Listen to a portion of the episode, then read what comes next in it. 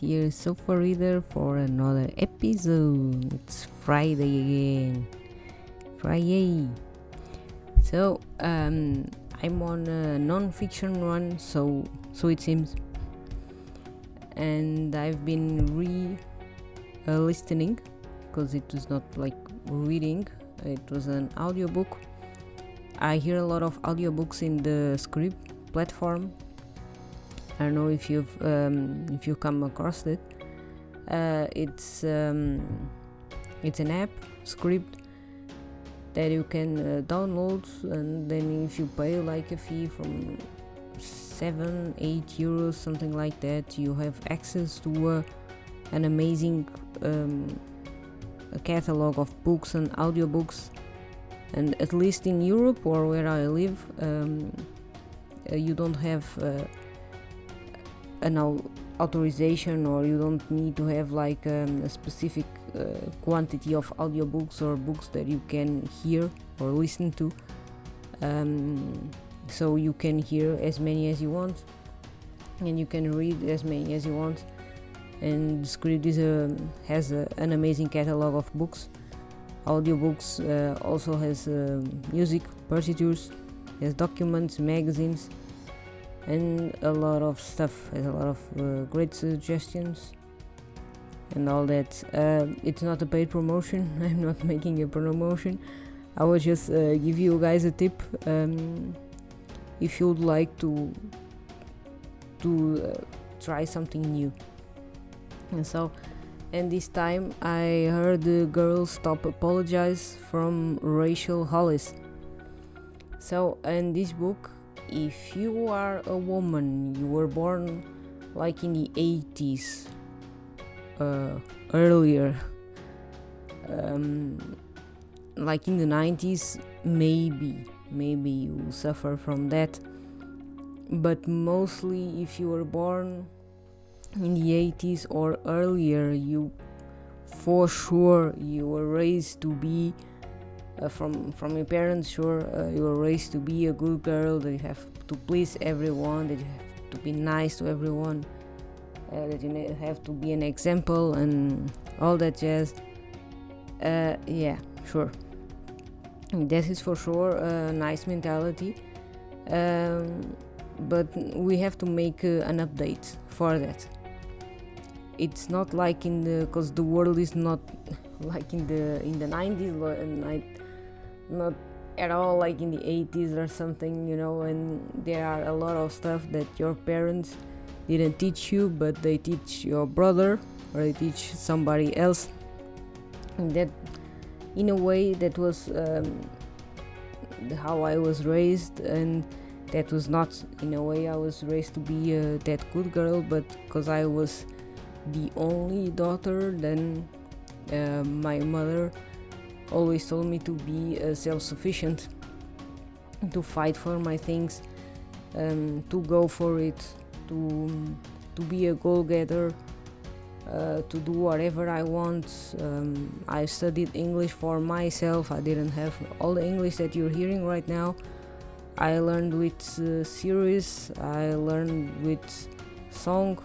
I pick up the, the booklets that came on the CDs in the 90s and I translated with a dictionary near me. Um, I didn't have any Wall Street, I don't know, school. There was a Wall Street school in Portugal. It was uh, really well known to be an English school, and you can learn a little more. I didn't. I learned everything from myself. Um, I always studied. I uh, I didn't uh, finish my degree in cinema and TV, and now I'm studying again fashion, and I love it. Um, and you know, it was a little bit different than the other girls. But anyway, we need to hear that book. Um, read it. I don't know find a way really because there are a lot of truth that you have to hear. You have to hear that you don't need to please people you need to be happy. You need to de- to do whatever you want. Um, people are not going to pay your bills. They are not going to raise the kids that you don't want to have. Like the whole pressure from I, I get it too from I don't know parents I don't get it but maybe your uh, relatives uh, colleagues I don't know they make you that whole pressure that uh, you are more than 30 you have you need to have a kid and all that crap. Dude really live your life you know. Fight for your things um, be a goal-getter be a hustler like she says. Like rachel say be a hustler. And there's no problem in being a hustler there's no problem in being a woman and being a leader. There's no problem. And maybe if you work in an environment and i know what it is um, if you work in an environment full of men and um, they try to demolish you they they will try to um, make you less capable because you're a woman maybe you will meet one or two guys or more that have this mentality or if you are an influencer or you're trying to be an influencer on Instagram or YouTube, TikTok, and all that uh, kind of platforms, then maybe you're going to suffer from the whole um, someone is supporting you, uh, you have all that because you're pretty, you have, yeah, dude, you don't know, you don't know um, how much he works out to be pretty that way. You have no idea. And i'm really i'm talking without a script uh, without my uh, golden book um, to to give me orientations and all that is uh, all that i'm thinking and all that i'm uh, developing in my head. Dude really don't judge people. Stop judging women and if you are a man and if if you are hearing this podcast you're amazing dude be nice to women, be comprehensive. Don't be an idiot, don't be a chauvinist, please. Don't be don't say stuff that you know already you shouldn't say. You shouldn't say everything you think. Okay? Okay, yeah. Nice. Okay? Yeah. So clear that out. You shouldn't say everything you think because sometimes you guys you don't mean that wrong or you are raised that way. You carry that whole um, weight of uh, i don't know who gave you that leadership and all that crap in your shoulders that all the society tells you that you have to have that you have to be the boss that you have to be the dominant and sometimes you say crap that are really chauvinistic. And that's awful dude really. So try to get feedback from women if you are saying those kinds of stuff. You know? And then you say yeah no but i have mother and then uh, no. Maybe you are saying stuff that are wrong. And maybe we women we don't like that kind of stuff. So try to recover some feedback try to uh, be a little nicer and try to understand us. We are going to be thankful about it okay? And yeah. That whole lot of stuff.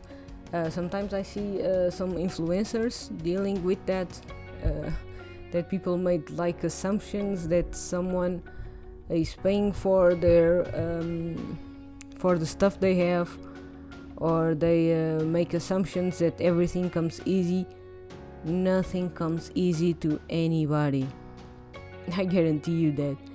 Sometimes there are people that were born a little prettier, sometimes there were others they weren't born a little prettier. Uh, uh, some or other stuff nature gave you, some and other stuff nature didn't give you, and you have to fight for it. Nature doesn't give you money, nature doesn't give you the perfect body, and all that stuff. Those influencers don't be awful to them. Uh, they work a lot. They um, they have sponsorships. They earn their own money. They uh, they have um, a job a really.